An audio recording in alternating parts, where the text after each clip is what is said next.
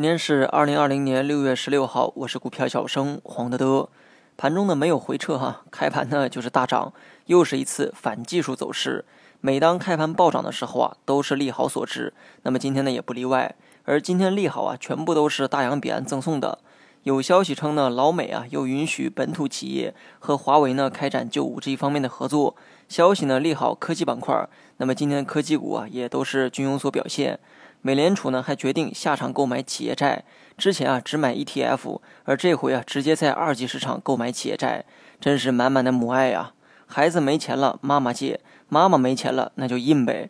胳膊肘啊果然是往里拐的。美股近几个月的反弹呢，也都是妈妈细心呵护的一个结果。可惜啊，妈妈呢都是别人家的好，这次啊咱们是沾了人家的光。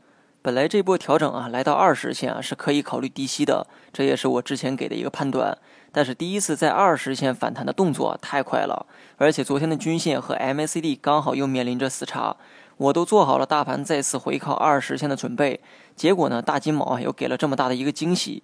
那么错过啊就错过了，继续拿着现有的仓位就好，三到四成仓啊是可以参与到目前市场的。没敢用重仓是为了规避大幅波动带来的风险，因为之前呢我也说过哈，最近市场振幅啊会变得更加剧烈。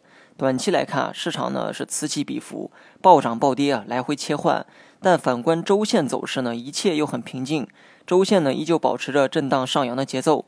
上个月呢，我就说过哈，对于市场整体走势呢，我们可以啊多一点信心。短期出现的波动，能躲则躲，躲不了那就保持小仓位卧倒不动。所以说创业板呢一直在走高，但我个人啊还是建议拿三到四成仓就可以。创业板目前的趋势啊有继续摸高的可能，但是二二九三这个维持了近三年的最高点就在眼前。所以说结果呢，谁也不知道哈。但从技术面，你必须要做出相应的预期才行。预期在二二九三点附近会有调整出现。